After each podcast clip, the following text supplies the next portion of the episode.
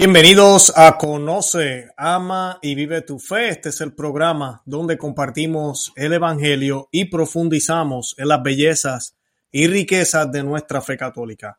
Les habla su amigo y hermano Luis Román y quisiera recordarles que no podemos amar lo que no conocemos y que solo vivimos lo que amamos.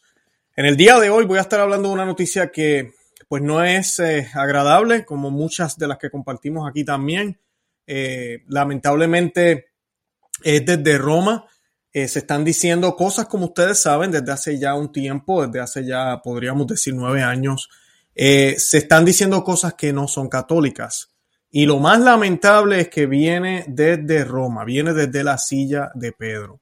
Claro, hay que aclarar, y es lo que voy a estar hablando hoy, ninguno de estos comentarios son infalibles, no son escátedras, así que podemos, no tenemos que prestar atención a ellos, pero la idea de traer este programa y la idea de que nosotros hablemos de estos temas es porque son miles y miles de almas que van a pensar erradamente o erróneamente de lo que enseña la Iglesia Católica. Y mayormente lo que voy a estar hablando hoy es de este pensamiento de que no hace falta conversión. Todos estamos salvos, todos podemos llegar al cielo. Pues el Papa Francisco en el 2 de febrero, ya van unos días, eh, él dijo y sostuvo que la comunión de, los santos, ¿ok? La comunión de los santos también eh, era para apóstatas, para herejes, eh, para personas que inclusive renegaran la fe.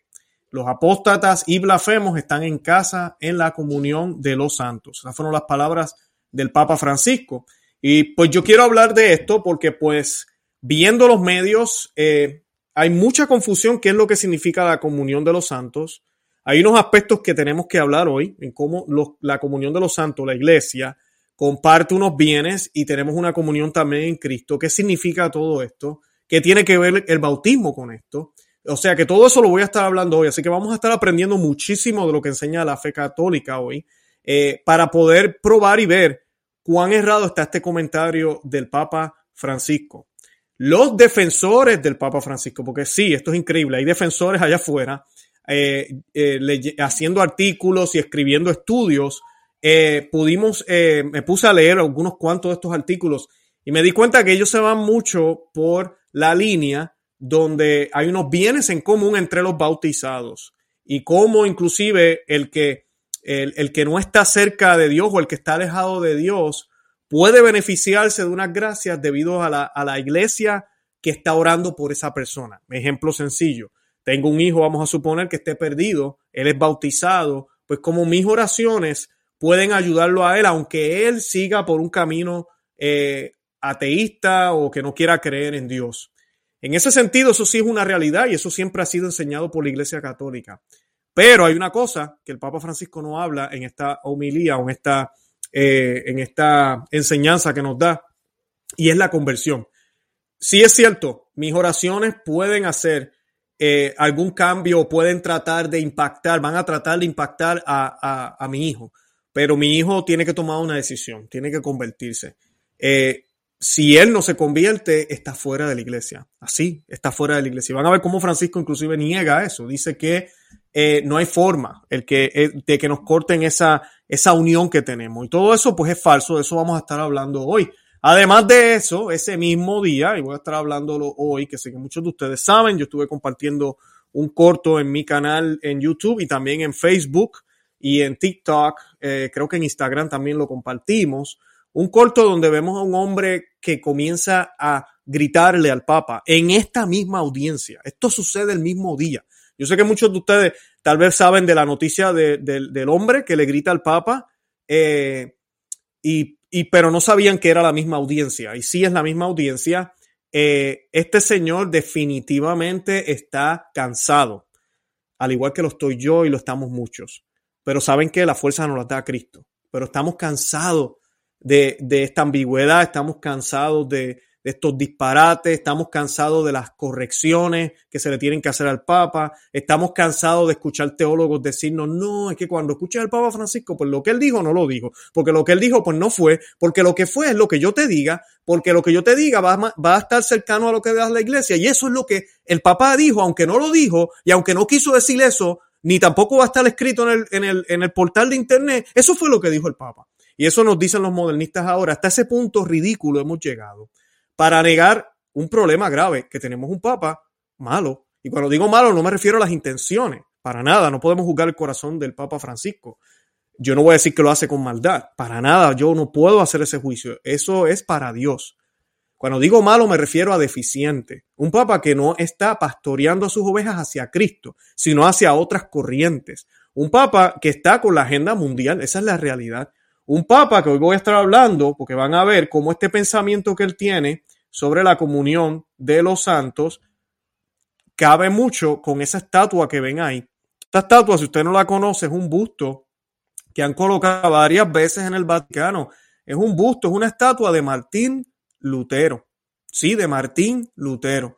Y pues eh, él ha hablado de cómo Martín Lutero es el apóstol del Evangelio él ha hablado muchísimo de cómo Martín Lutero es eh, una, una persona que tuvo razón en su momento, que la iglesia no era santa y que Martín Lutero tenía razón.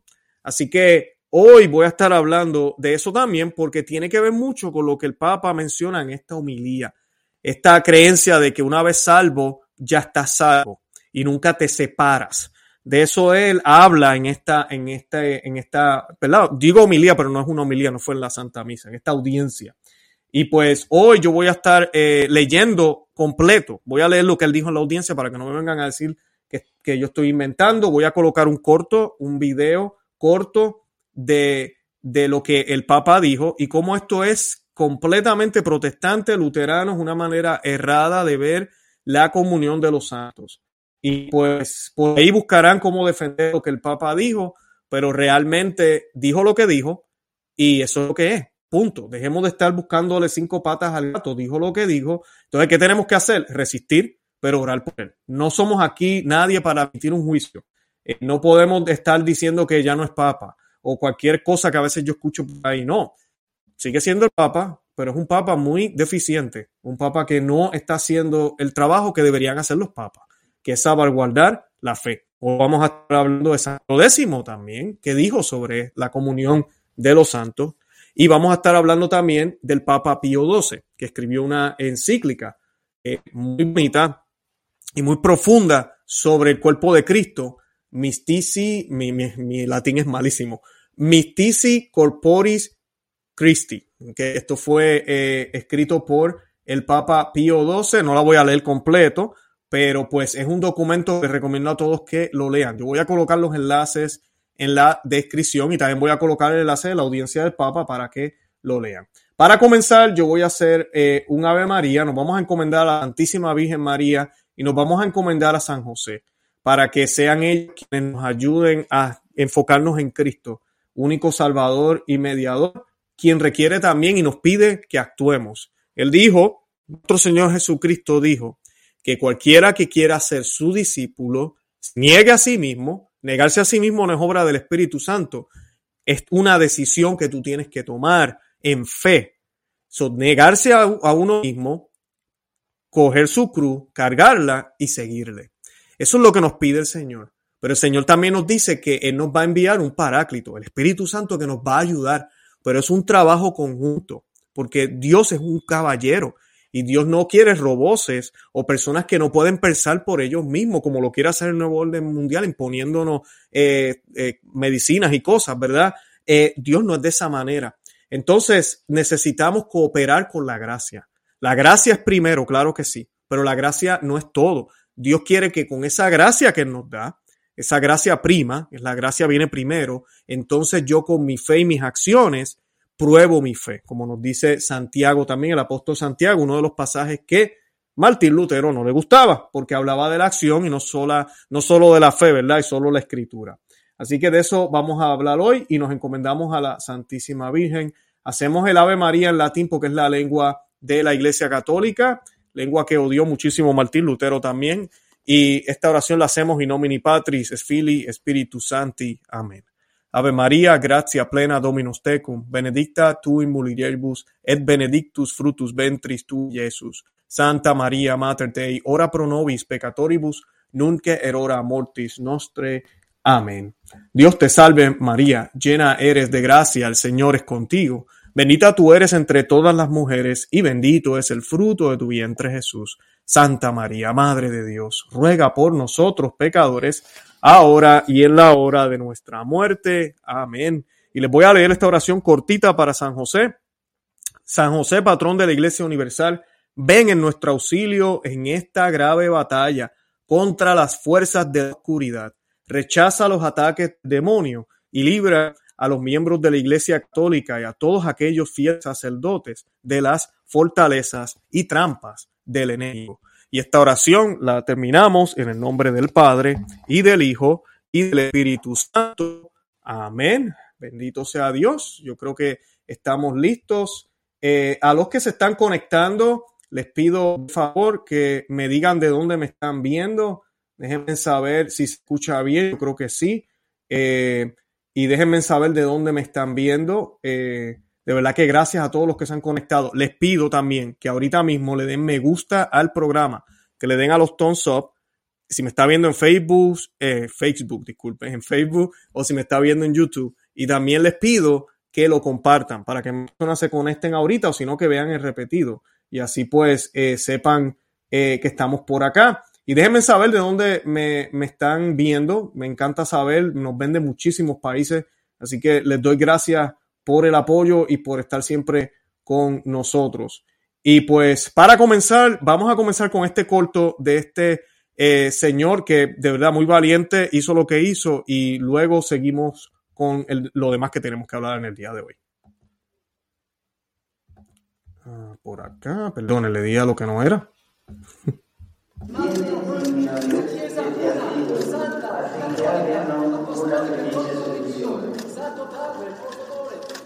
Mio amato Padre, tutta la mia fiducia è risposta in te. Tutta la mia fiducia è risposta in te. E non si dica che ti hanno invocato in vano, verità, Padre. Perché poiché tu puoi tutto presso Gesù e Perché la Maria. Chiesa non è come vuole Dio, Dio ti ricetta, Padre. Tu non sei re. Una persona che gridava, sgridava, che aveva qualche problema, non so se fisico, psichico, spirituale, ma un fratello nostro in problema. Pregando per lui, il nostro fratello che soffre, poveretto, se sgridava è perché soffre, ha qualche bisogno. Non essere sordi al bisogno di questo fratello.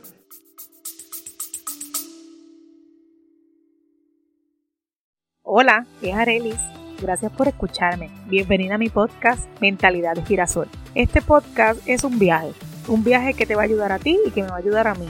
Espero crear una gran comunidad y espero que con mis vivencias y experiencias, mis desaciertos y aciertos y mi luz y oscuridad, yo pueda hacerte entender que no estás sola. Yo voy a ti, yo voy a mí, no te quites.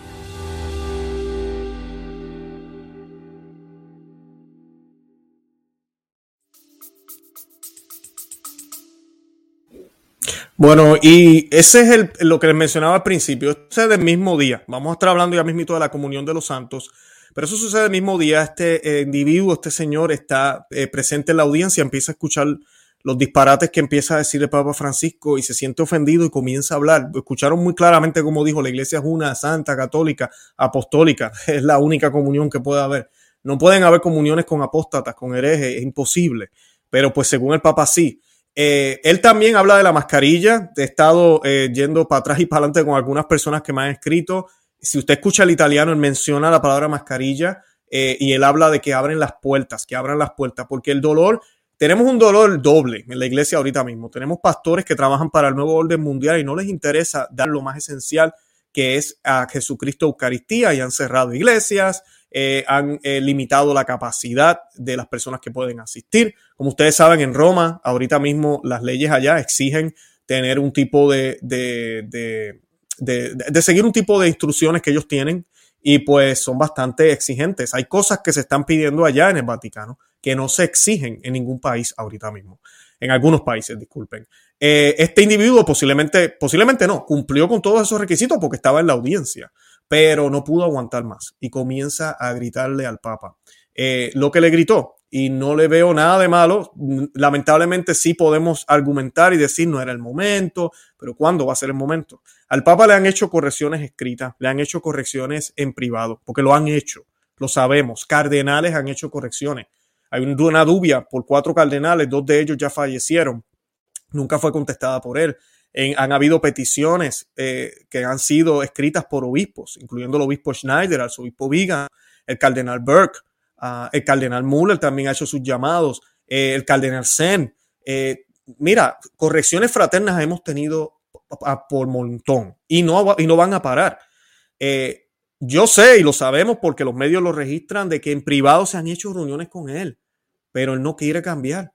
Estas, estas audiencias, por ejemplo, mucha gente a veces me dice, no, es que, el Papa Francisco no es un teólogo así como, como el cardenal Ratzinger, como el Benedicto XVI o como era Juan Pablo II, eh, ¿verdad? Bendito. No se trata de eso, es que tú tienes todo un grupo, un equipo trabajando para ti. Y si tú sabes que estás en la silla más importante de la iglesia, hey, utiliza esos recursos. No sé, no, no, no, aquí no hay excusa. Lo que se está diciendo, se está diciendo. Y pues, eh, ese es el primer ataque que tenemos, este problema de ver eh, todo, toda esta iglesia que no le interesa y no le importa a veces, o eso es lo que pareciera, que estemos sin confesarnos, que no recibamos la Eucaristía, eh, que no tengamos unción de los enfermos, porque pues primero nos preocupamos por lo que mata el cuerpo y luego lo que mata el alma. Estamos, estamos completamente en desobediencia con Cristo. Y el otro punto es la falta de doctrina. Estamos cansados de que no nos hablen de que tenemos que ser mejores, de que tenemos que, poner sacrificio, de que tenemos que imitar a Cristo y que no es fácil. Nos dicen que ya somos santos, que no tenemos nada que hacer, que no importa qué hagamos, que aquel que está por allá también se salva, tú por acá también. Hay muchas vías para llegar a Cristo, todo da lo mismo, todo es igual, todos somos hermanos, lo que interesa es la fraternidad. Después que nos llevemos bien y estemos todos de acuerdo, para eso murió Cristo en la cruz. Y ese no es el Evangelio. Entonces, por eso este hombre está gritando ahí. Y ojalá haya más valientes de esta manera. Yo les digo, a mí me da pena ver esto porque no es lo que uno quiere ver en la iglesia. Que ah, tengan que venir católicos a hablarle al Papa de esta manera. Pero está pasando porque estamos en una crisis y ya no aguantamos más. Y va a seguir pasando, acuérdense que se lo digo, va a seguir pasando, porque es que ya no aguantamos más. De verdad, ya no aguantamos más. Yo voy a colocar ahora eh, el video de el, el, Oh, espérense un momentito. Algo que tengo que decir muy importante: la reacción del Papa. La reacción del Papa es la típica reacción de la izquierda. Y lo digo así mismo, y me da pena decirlo, no estoy jugando el corazón del Papa, pero es la, la reacción de la izquierda.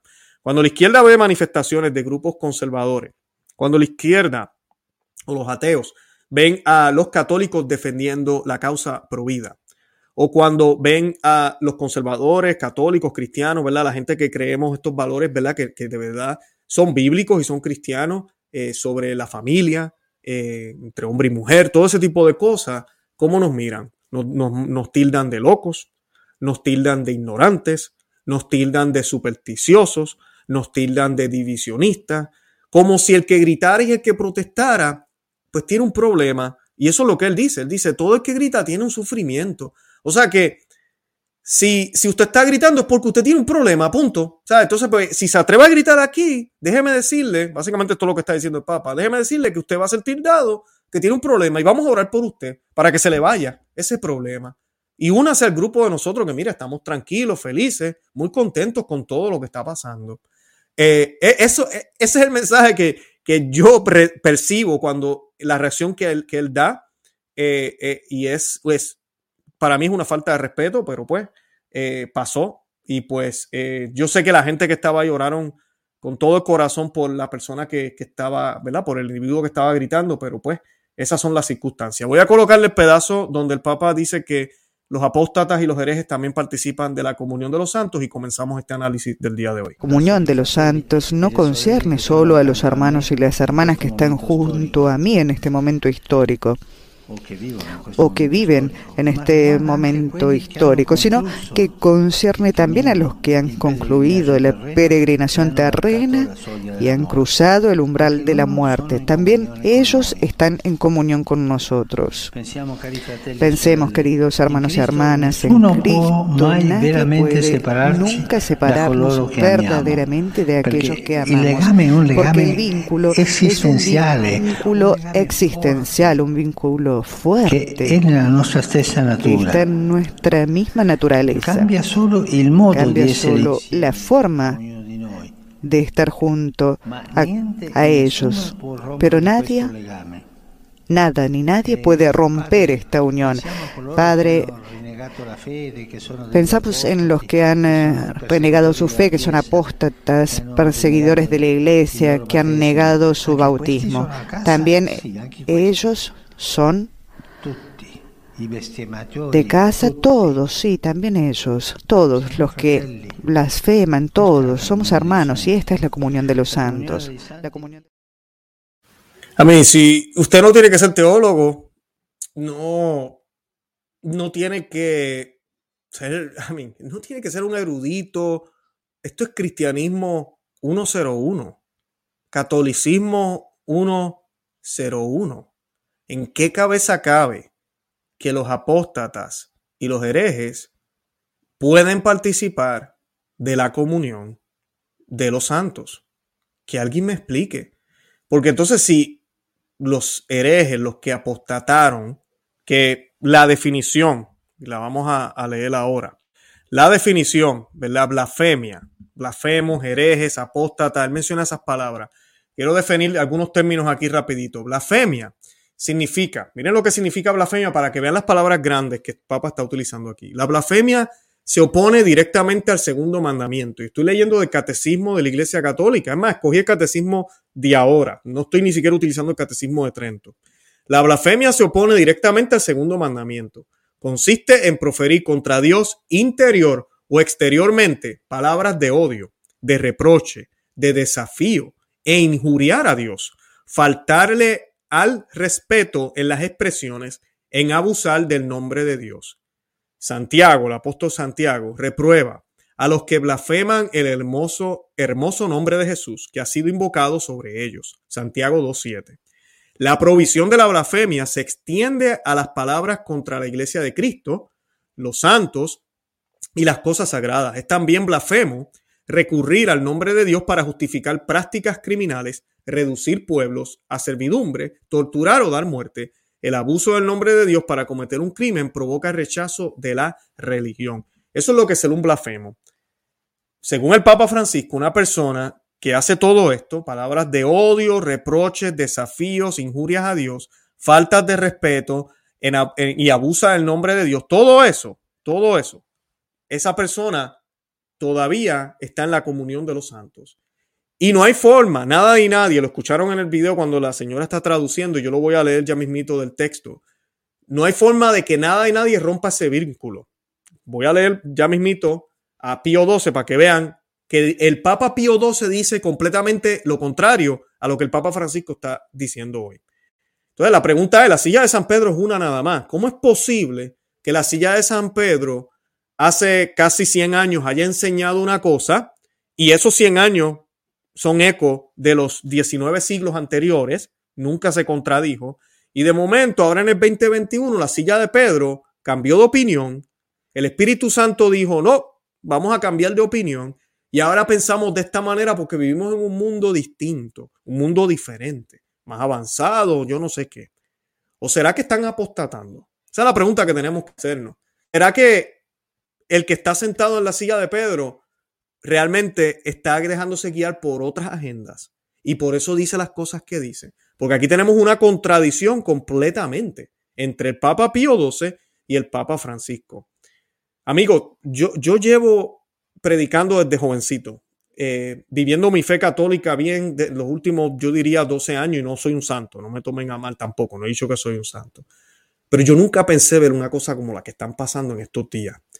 El tener yo que pararme en una cámara o al frente de una audiencia, gracias a los miles que ya están conectados, y ponerme yo a explicarle a una persona que sí es posible que un papa contradiga a otro, pero tenemos entonces que mirar la tradición de la iglesia y ver por qué hay una contradicción y darnos cuenta qué es lo que sucede. Entonces no podemos mirar solo un evento. Ahorita yo voy a hablar la historia del Papa Francisco y de lo que hemos, de lo que hemos visto en estos últimos años. Ya hablé, ya de Lutero y su opinión sobre Lutero, un hereje apóstata excomulgado de la iglesia por otro papa. Pero tenemos al Papa Francisco diciendo que Martín Lutero es apóstol del Evangelio. O sea, estamos en una época sin precedente. Hemos tenido papas malos anteriormente. Oh, sí. Hemos tenido, eh, como dicen en mi país, bochinche desde Roma. Inclusive una época donde habían tres papas y no se sabía ni quién era el verdadero papa. Mira, hemos tenido, hemos tenido de todo en la Iglesia Católica. Hemos tenido papas que han comprado la silla de San Pedro. Hemos tenido de todo. Pero nunca se había dado con la doctrina. Nunca se había dado con la doctrina. Nunca se había dado. Que desde esa silla se predicaran cosas como las que se están hablando ahora. Eso es lo que lo hace eh, sin precedentes. Y pues tenemos que orar por esta situación, pero abrir los ojos, discernir y resistir con fidelidad. Cuando digo con fidelidad es que de aquí no nos vamos, no negamos la autoridad del Papa, no renegamos contra el papado, porque si no nos volvemos luteranos, para nada. Tenemos Papa, el Papa Francisco, pero sí, el hombre está bien enredado, bien confundido. Y esas palabras que él está diciendo son es católico y yo no tengo que escucharlo. Se acabó, así de sencillo. Eh, esa es la actitud católica que tenemos que tener, porque el católico no puede excomulgarse él mismo y decir yo no creo en el Papa, no, me importa, no tengo Papa. No. Usted dice eso, usted cae en un grave pecado y deja de, de estar en obediencia con la iglesia. Pero sí, la iglesia nos enseña que si un papa, un obispo, un cardenal, un sacerdote nos enseña cualquier cosa que no sea la que nos enseñó Cristo y sus apóstoles, no tenemos que escucharlo. La iglesia es mucho más fuerte, sea anátema, pero tú y yo no podemos tomar ese juicio. Yo sé que cuando los años pasen, cuando este, eh, eh, cuando Francisco fallezca posiblemente y pase el tiempo, tal vez tú y yo no vamos a estar vivos. Va a venir el reinado de María y la iglesia se va a pronunciar sobre este desastre que tenemos ahora y, tendrán su juicio referente a todo lo que se ha escrito y todo lo que se ha dicho, a menos que, y tenemos que orar porque todo es posible, que haya una conversión milagrosa por parte de Francisco y, se retracte de toda esta agenda que estamos viviendo ahora. Pero esto no es, no es católico. Herejía, dice el Catecismo de la Iglesia Católica, numeral, numeral 2088. Dice, se llama herejía la negación pertinaz después de recibido el bautismo de una verdad que ha de creerse con fe divina y católica. La duda pertinaz sobre la misma, todo eso es herejía. O sea, cuando dijimos hereje, ya dije de los blasfemos, hablé de los herejes. El Papa está hablando de bautizados. Definitivamente está hablando de bautizados. Pero él está hablando de bautizados que están en estos graves pecados y él dice que no hay forma de que se separen de la comunión de los santos. Eso no es cierto. Y aquí quiero que vean ¿Qué es lo que significa este tipo de, grupo de personas que actúan de esta forma? Estos son graves pecados. El que está en apostasía realmente ha rechazado, eso es lo que significa ser apóstata, rechazo total de la fe cristiana, dice el catecismo de la Iglesia Católica, numeral 2088. ¿Cómo es posible que yo diga que alguien está en comunión con los santos, ¿verdad? con la iglesia, pero rechaza la doctrina cristiana? O sea, que rechaza a Cristo. No tiene sentido, ¿verdad que no? No tiene. Ahora, hay unos modernistas por ahí que le han buscado las patas al gato y han tratado de, no, lo que el Papa quiso decir, y yo voy a hablar de eso ya mismito. Pero vamos a leer el documento. Ya les coloqué el video, los que entraron tarde, les invito a que vean el repetido eh, en, unas, eh, en unos minutos, cuando terminemos el programa en vivo. Pero dice lo siguiente, estas son, estoy leyendo del website del Vaticano, las palabras del Papa Francisco, 2 de febrero, la audiencia general de los miércoles, y les voy a dejar el enlace, usted puede ir y leerlo también. Dice, queridos hermanos y hermanas, buenos días. Estas son las palabras del Papa. En esta semana hemos podido profundizar en la figura de San José, por eso comencé el programa con una oración a San José dejándonos guiar por las pocas pero importantes noticias que dan los evangelios y también por los aspectos de su personalidad que la iglesia a lo largo de los siglos ha podido evidenciar a través de la oración y la devoción. A partir precisamente de este sentir común en la historia de la iglesia, ha acompañado a la figura de San José. Hoy quisiera detenerme sobre un importante artículo de fe que puede enriquecer nuestra vida cristiana y puede también enfocar de la mejor forma nuestra relación con los santos y con nuestros seres eh, queridos difuntos. Hablo de la comunión de los santos. Muchas veces decimos en el credo, creo en la comunión de los santos, pero si se pregunta qué es la comunión de los santos, yo recuerdo que de niño respondía enseguida, ah, los santos hacen la comunión. Es una cosa que no entendemos, que decimos. ¿Qué es la comunión de los santos? Pregunta el Papa. No es lo que los santos hagan, no es que los santos hagan la comunión, no es esto, es otra cosa. A veces también el cristianismo puede caer en formas de devoción que parecen reflejar una mentalidad más pagana que cristiana. La diferencia fundamental está en el hecho de que nuestra oración y nuestra devoción del pueblo fiel no se basa en esos casos en la confianza en un ser humano o en una imagen o un objeto, incluso cuando sabemos que son sagrados. Nos recuerdan el profeta Jeremías. Estas son las palabras del Papa. Maldito sea aquel en, que, que, confía en, el hombre. Bendito sea aquel que confía en Yahvé.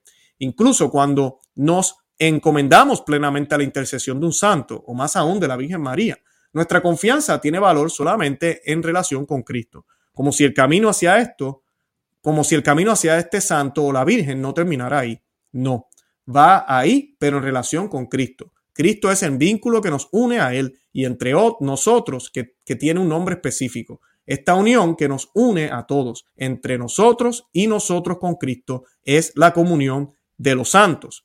No son los santos los que realizan los milagros, no. Este santo es muy milagroso, no, de este. Los santos no realizan milagros, sino solamente la gracia de Dios que actúa a través de ellos. Los milagros han sido hechos por Dios, por la gracia de Dios que actúa a través de una persona santa, una persona justa. Esto es necesario tenerlo claro. Hay gente que dice, yo no creo en Dios, pero creo en este santo. No, estás equivocado. El santo es un intercesor, uno que reza por nosotros y nosotros le rezamos y reza por nosotros y el Señor nos da la gracia. El Señor actúa a través del santo. Estos son los primeros párrafos. Hasta ahorita pues no vamos tan mal. Son las palabras del Papa Francisco. Estoy leyendo todo el documento, la audiencia del 2 de febrero. Ya casi termino, no es muy largo para que no vengan a decir que Luis, esto, el Papa había dicho antes de decir esto, estaba hablando de tal cosa, ya ven por dónde él va, ya ven por dónde, qué es lo que él está eh, tratando de decir. Ahora, él pregunta a la audiencia que está ahí, que son bien pocos, porque pues no dejan entrar a casi nadie, porque si no se nos mueren supuestamente.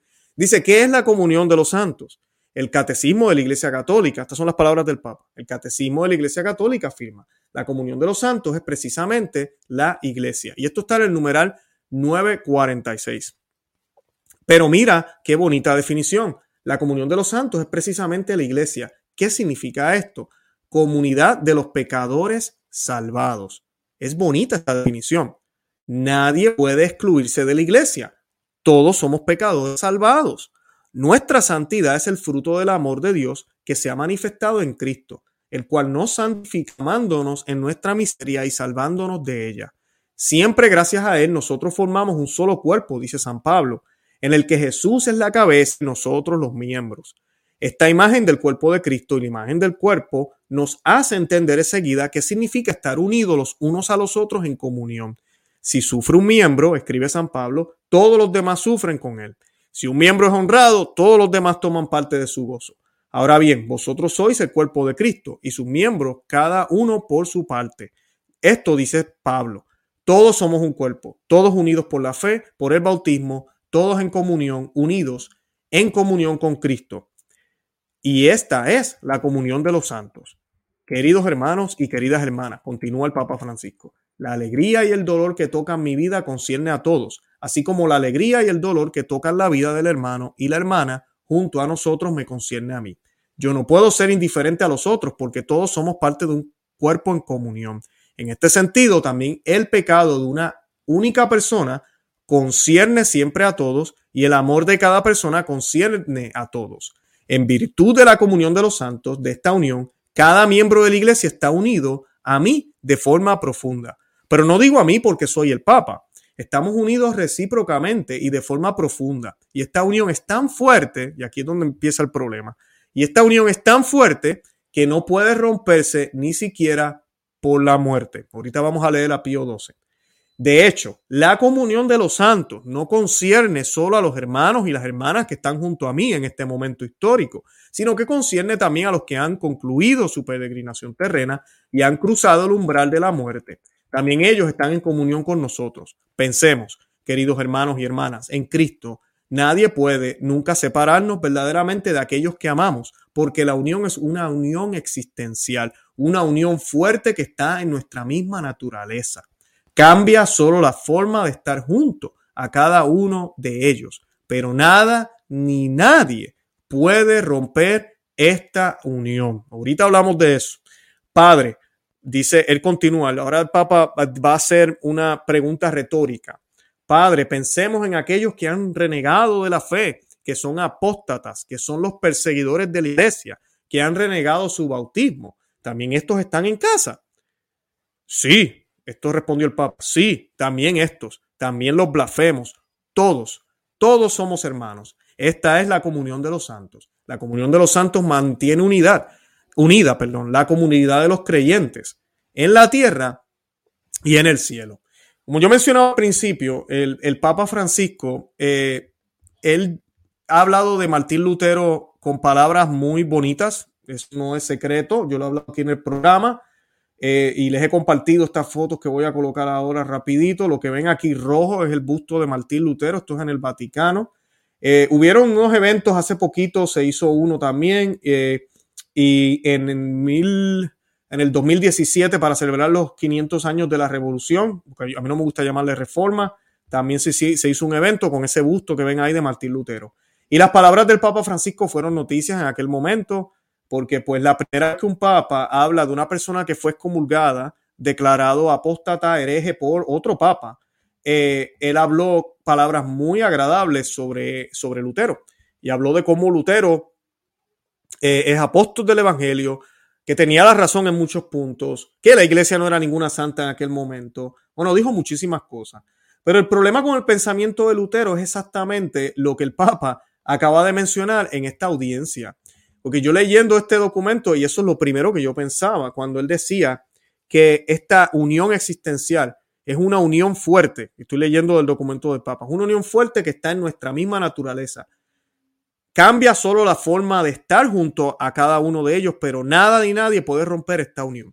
Entonces, es esta creencia de una vez salvo, ya está salvo.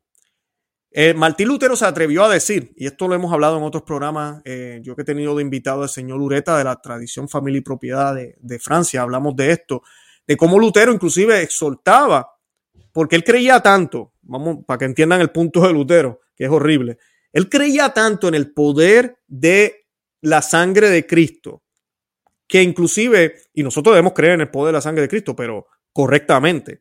Él creía tanto en el poder de la cruz y del sacrificio de, del Señor en la cruz, que él decía que después que tú reconoces a Cristo como tu Salvador, ya tú estás salvo.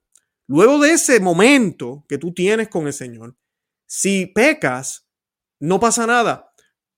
Porque es que no hay forma de que lo que se, ya se ha se ha manifestado en ti se rompa. El pecado no puede estar por encima de Dios. Tus acciones no pueden estar por encima de Dios. La cruz está por encima de todo eso. Así que tranquilo, peca, peca fuerte, porque tú estás salvo como quiera. Esa era la teología de Lutero. Y lo que yo estoy aquí, estoy parafraseando, pero él lo dijo a sí mismo, peca. Si vas a pecar, peca fuerte entonces. Pero tranquilo, porque tú estás salvo, tú aceptaste al Señor. Y esto no tiene sentido. No tiene sentido. Porque aunque ellos hablen de hacer el bien, ¿verdad? Para imitar al Señor, pues ellos reconocen esa debilidad que como católicos nosotros también reconocemos. Pero a diferencia de ellos, nosotros ofrecemos penitencia y reparación por esos errores. Ellos lo que dicen es, no, yo no tengo que ofrecer penitencia, ni sufrir, ni hacer nada de estas cosas que hacen los católicos, porque la cruz fue suficiente. Sí, cometí el pecado, pero tranquilo, no pasa nada, porque mi fe está puesta en la cruz. Yo sí tengo fe en la cruz. Estos católicos no tienen fe en la cruz. Por eso tienen todas esas cosas que hacen ellos, novena, y le rezan a los muertos y se latigan y yo no sé, y rezan el rosario de rodillas y todo este tipo de cosas. Realmente nada de eso hace falta. Ese era el pensamiento de Lutero. Una vez salvo, tú estás salvo, nunca te, te separas. No hay nada que tú hagas que se pueda separar. No hay pecado grave que tú puedas cometer que te pueda separar de esa unión que tienes con el Señor, lo cual no es católico, nunca ha sido enseñado de esa manera.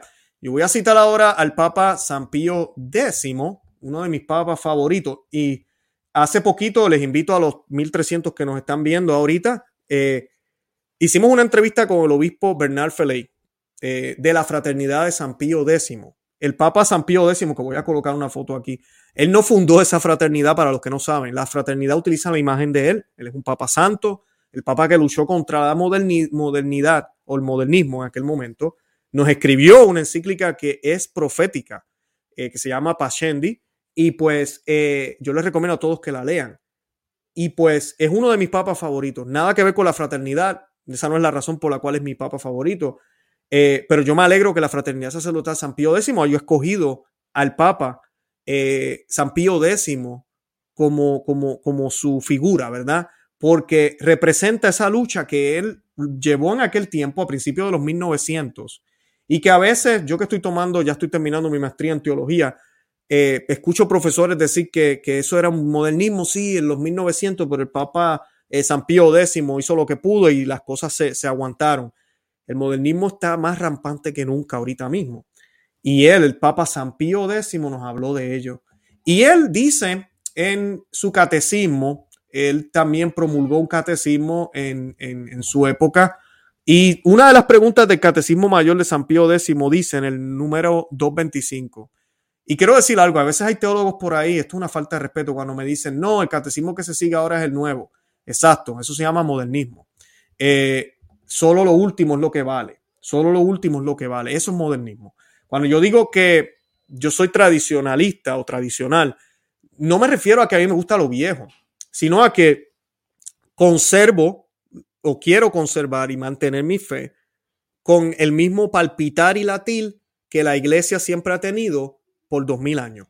Eso es lo que significa. Cualquier cosa nueva que me, le quieras insertar a la fe católica que yo sé que existe y que está ahí escrita por Santo Tomás de Aquino, en las Sagradas Escrituras, por San Agustín, bueno, todos los padres de la iglesia. Cualquier cosa nueva que tú quieras insertar que contradice a cualquiera de lo que la iglesia ha dicho, papas, magisterio, encíclica, todo eso, pues hay que decirle que no.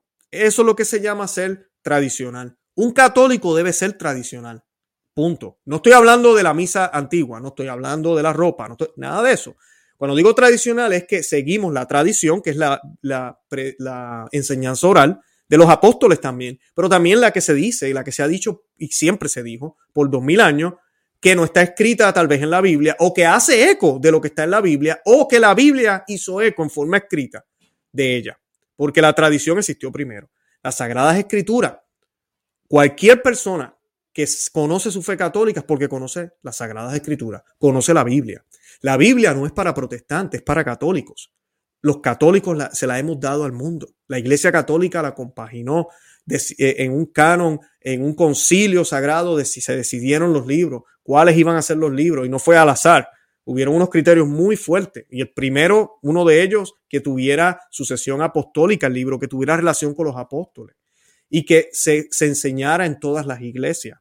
¿Quién hizo eso? No lo hizo Martín Lutero, no lo hicieron los protestantes, lo hizo la Iglesia Católica. Entonces usted sigue todo eso, eso lo convierte usted en un verdadero católico. Cuando vienen estas novedades, usted no cae en la trampa. Pues San Pío X hace eco de lo que siempre se dijo. Y él escribió lo siguiente, ¿quiénes son los que no pertenecen a la comunión de los santos? No pertenecen a la comunión de los santos en la otra vida, los condenados, y en, y en, y en esta, los que están fuera de la verdadera iglesia quienes están fuera de la verdadera iglesia. Está fuera de la verdadera iglesia los infieles, los judíos, los herejes, los apóstatas, los sismáticos y los excomulgados.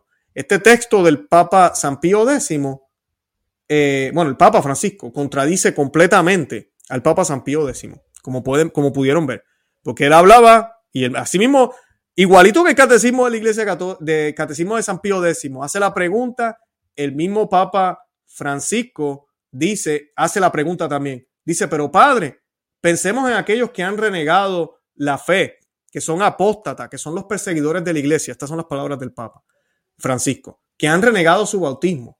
También estos están en casa. A diferencia del San Pío X que dijo que no, el Papa Francisco dice, sí, también esto, también los blasfemos, todos somos hermanos. Esta es la comunión de los santos. El Papa eh, San Pío X, y quiero hacer esta diferencia aquí, porque sé que muchos de ustedes saben, yo sé que ustedes saben, yo tengo una audiencia muy inteligente, de eso yo no tengo duda. Cuando yo leo los comentarios de ustedes y trato de leer lo que puedo, porque son muchísimos, eh, yo estoy muy orgulloso de mi audiencia, de verdad que sí. Eh, no se trata de números, se trata de, eso, de esa calidad que hay, de verdad que eh, estoy muy, bendecido de compartir con ustedes, de verdad, todos los que nos ven todas las semanas. El Papa San Pío X en su catecismo hace una diferencia que es bien importante, porque la comunión de los santos también habla de la comunión luego de esta vida. Ahorita hay una comunión que es por virtud del bautismo, que por ende, por eso el catecismo nuevo, eh, el Papa Francisco lo cita en su, eh, en su mensaje en la audiencia, dice que la comunión de los santos es la iglesia de pecados pecadores salvados. Eh, porque sí, en el bautismo hay una comunión, hay una unidad. Por eso la pregunta que le sigue a la primera del Papa San Pío X, en el Catecismo Mayor del Papa San Pío X, dice, ¿quiénes están fuera de la verdadera iglesia? O sea, que a veces usted se preguntará, pero ven acá, la primera pregunta hablaba, ¿quiénes son los que no pertenecen a la comunión de los santos? Y luego brinca, ¿quiénes están fuera de la verdadera iglesia? Porque hay una comunión de santos, pero de santos que viven aquí. Y no necesariamente que seamos santos, santos, santos, perfecto, pero San Pablo le llamaba santo a los miembros de sus iglesias. ¿Por qué? Porque eran pecadores que andaban en perseverancia, que, estaban perseverando en el camino de la perfección. Yo les he dicho aquí muchísimas veces que el camino de la perfección, que tanto nos habló Santa Teresa de Ávila, nos hablan grandes santos, eh, el camino que Jesús dijo, sean perfectos como mi Padre que está en el cielo. Así que esto de ser perfecto no son estupideces ni inventos de la Iglesia Católica, es la palabra de Dios, de Dios hecho hombre. Pues el camino que se, como tú caminas el camino de la perfección, posiblemente va a ser de una manera imperfecta. Pero la cosa o la idea es que estés en el camino, es que estés en ese camino. Y cuando vamos hacia ese camino de la perfección, yo sé que muchos quisiéramos ir como cohete, ¿verdad? Hacia arriba, directito hacia arriba. Ojalá así fuera. Y han habido grandes santos que lo han hecho de esa manera, comenzando por la Santísima Virgen María, que no cometió pecado, perfecta su vida. Pero en mi caso, y yo estoy casi seguro que los miles que nos están viendo, en el caso de ustedes también, el camino de nosotros va así, ¿verdad? Subiendo y bajando, subiendo y bajando. Entonces, a diferencia de lo que está diciendo el Papa, de que ese vínculo no se rompe, yo sé que si caigo en pecado mortal, me quedo fuera, me quedo fuera, me puedo quedar fuera. Entonces yo salgo corriendo al confesionario a confesar los pecados. Eh, yo, yo pido dirección espiritual yo no comulgo a menos que esté confesado. O sea, busco la manera de reconciliarme siempre con el Señor a través de su iglesia. Eso me mantiene en comunión con su iglesia. E, e, esa, eso es lo que San Pío X está diciendo aquí, a diferencia de lo que dijo el Papa Francisco, que no, que no pierden nada.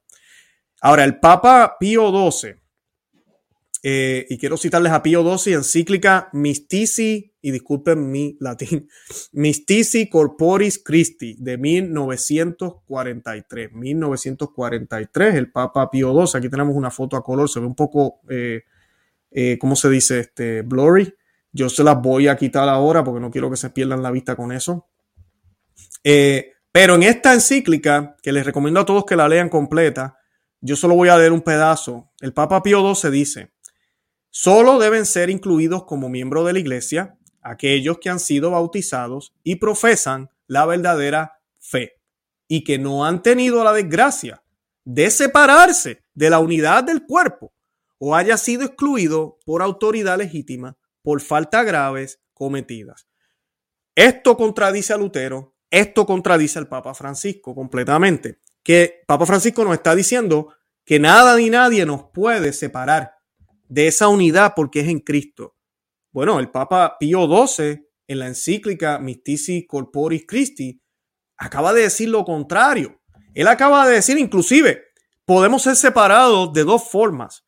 Podemos ser separados por el pecado de la desgracia de caer en el pecado eh, de profesar, ¿verdad? De, renegar de la fe.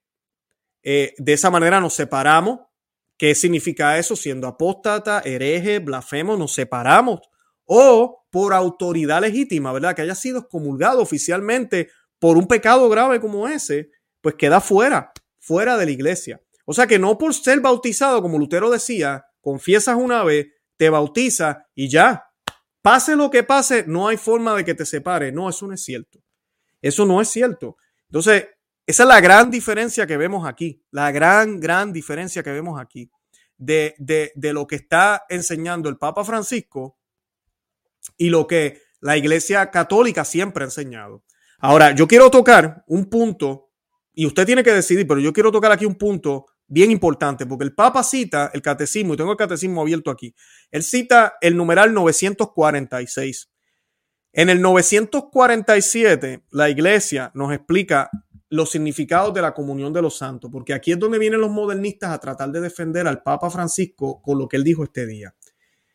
Yo coloqué el video, ya leí el texto, se nos acaba el tiempo, así que no voy a ir de nuevo a lo que dije. Los que se conectaron tarde, les pido que vean el repetido. Pero el Papa no está hablando de esto, pero yo quiero hablar de esto porque esta es la defensa que algunos modernistas están tratando de decir, oh, el Papa se refirió a esto.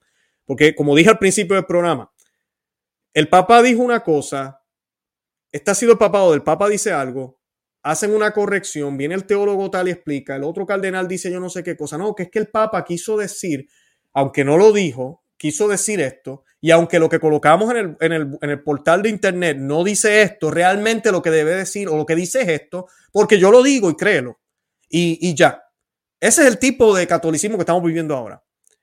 Yo pensaba que lo que decía el Papa, eso era lo que dijo el Papa. Lo que dijo Luis Román en su canal, eso fue lo que dijo Luis Román. Mañana no va a salir un video diciendo, mira, lo que Luis Román quiso decir fue esto otro, lo que fulano de tal dijo. No, no debería ser así. Que tú sí sea sí y que tú no sea no, dice la palabra de Dios. Y el catecismo, y estoy leyendo el catecismo nuevo, y sé que muchos me, me dicen, ¿por qué no usa el catecismo de Trento? Lo uso muchísimo, pero hoy quiero usar el nuevo porque es el que está utilizando el Papa.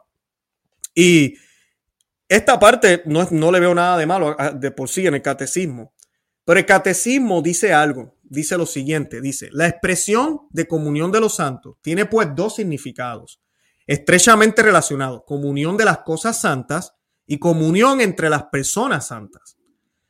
Santac Santis, lo que es santo para los que son santos. Es lo que se proclama por el celebrante en la mayoría de las liturgias orientales en el momento de la elevación de los santos dones, antes de la distribución de la comunión. Los fieles, santi, por eso les decía que la iglesia siempre nos ha visto como, como santo, porque la palabra santo significa separados, estamos separados del mundo. Se alimenta, los santos se alimentan con el cuerpo y la sangre de Cristo, santa, para crecer en la comunión con el Espíritu Santo y comunicarla al mundo. Eso dice el catecismo de la Iglesia Católica. Entonces, algunos modernistas lo que han dicho es que lo que el Papa se refería es que las cosas santas, ¿verdad? Siempre compartimos. Y la Iglesia enseña esto, lo mencioné al principio también. La Iglesia enseña que después que tú estás bautizado, si tú te alejas de la Iglesia, nosotros los que estamos en la iglesia, podemos orar por ti. Y por unión a ese, en ese bautismo, el cuerpo de Cristo, ahí volvemos a las palabras de San Pablo, que inclusive la cita también el catecismo de la Iglesia Católica, ¿verdad? Si un miembro sufre, todos sufrimos. Si un miembro goza o es reconocido, todos, todos nos regocijamos, ¿verdad? Pues como él sufre, nosotros sufrimos. O sea que las oraciones que hagamos en reparación por esa persona que está en apostasía, que está en herejía, que es blasfemo, esa persona puede recibir unos beneficios. Ahora, ¿qué beneficios puede recibir? Ahí es donde viene la parte donde el Papa se quedaría corto. Estos modernistas que dicen que no, no se refería a eso. Por eso él dice que los blasfemos, los apóstatas están en casa, porque hay una unión en la cual tú y yo podemos orar por ellos. El Papa no está hablando de esto para nada. Ustedes escucharon el video, ya yo les leí el texto completo. Él no está hablando para nada de eso, de conversión. Esa es la palabra que nadie quiere usar ahora. No hablan de conversión, solo hablan de participación, de acompañamiento, de diálogo, de unidad y ya. Todo bien fácil. Pero no hablan de conversión.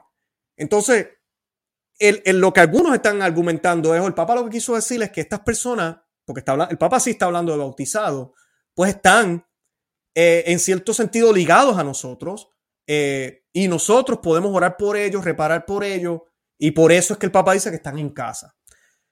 No, no están en casa. Así tengan esa unidad en términos espirituales porque no han aceptado de nuevo a Cristo, porque no se han arrepentido.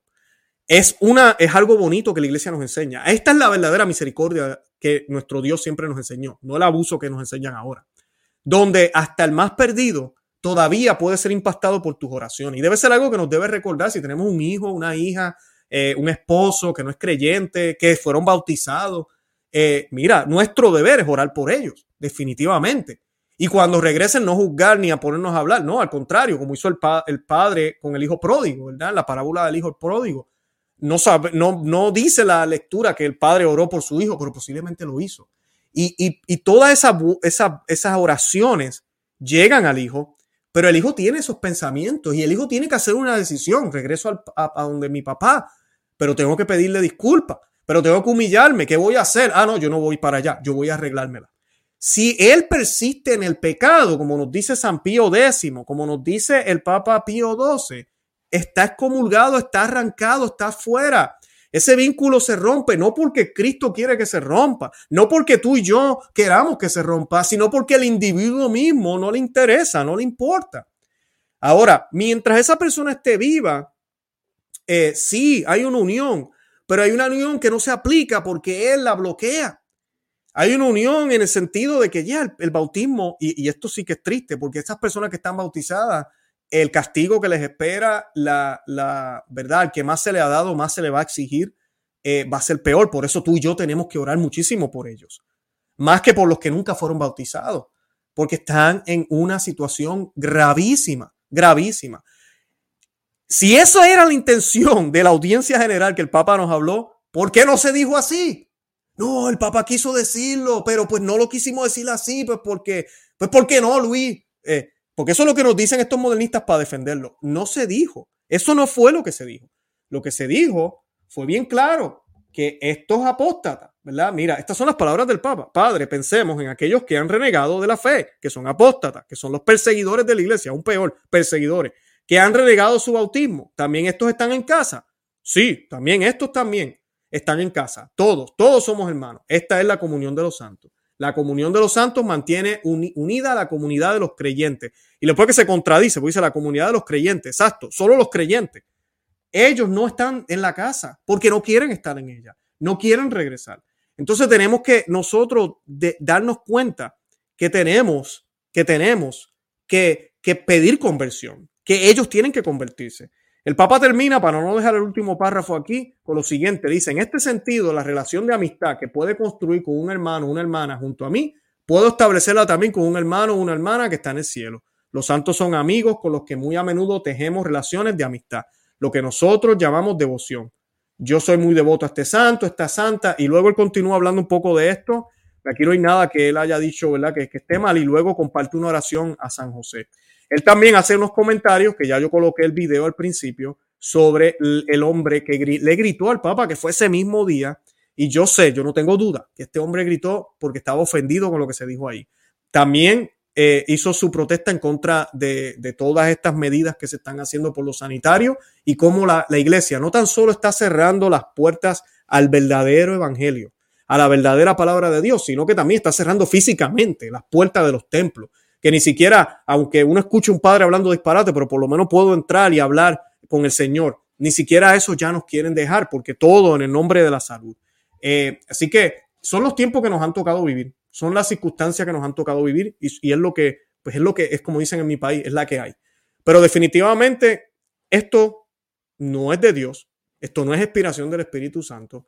El Papa le, eh, eh, le ha llevado la contraria al magisterio completo con esta enseñanza hablando de cómo esta comunión jamás se puede quitar, así peque como peque, porque es esa influencia luterana que ya les he hablado. Ahí está la estatua de Lutero otra vez, que han tenido ya en el Vaticano y han hablado muy bien de él. Una vez salvo, queda salvo. Y ese no es el Evangelio del Señor. Yo los invito a que se suscriban al canal aquí a Conoce, Ama y Vive tu Fe en YouTube Gracias por estar conmigo. Es un honor estar de, vuelta. En los otros programas tuve muchas entrevistas viajando, así que les agradezco las oraciones. Eh, también eh, los invito a que se suscriban a nuestro segundo canal que se llama Perspectiva Católica con Luis Román. Allá no tenemos tanto contenido, pero, pero sí tenemos contenido muy bueno y es un poco distinto a este programa. Eh, además, los invito a que se conviertan en miembros cristeros. Los detalles están en la descripción del programa. Hay un botón que dice Join, ahí pueden ver y nos apoyan si nos quieren apoyar y yo les regalo eh, contenido eh, exclusivo. Y los que están en Patreon también, gracias por el apoyo, eh, los que me apoyan en Patreon. Hay un libro de regalos, también tienen acceso a este contenido. De verdad que gracias por todo. Y nada, los amo en el amor de Cristo. Vayan a mi canal, verifiquen, busquen esa entrevista con Bernal Feley. También busquen toda la información que hemos colocado sobre la marcha Provida. Y muy prontito, estos días, vamos a tener al señor Ureta de nuevo. Y vamos a estar hablando si un católico puede resistir al Papa. Ese programa va a estar brutal, como dicen en Puerto Rico. Y nada, de verdad que los amo en el amor de Cristo. Y Santa María, ora pro nobis. Que Dios me los bendiga. Bye bye.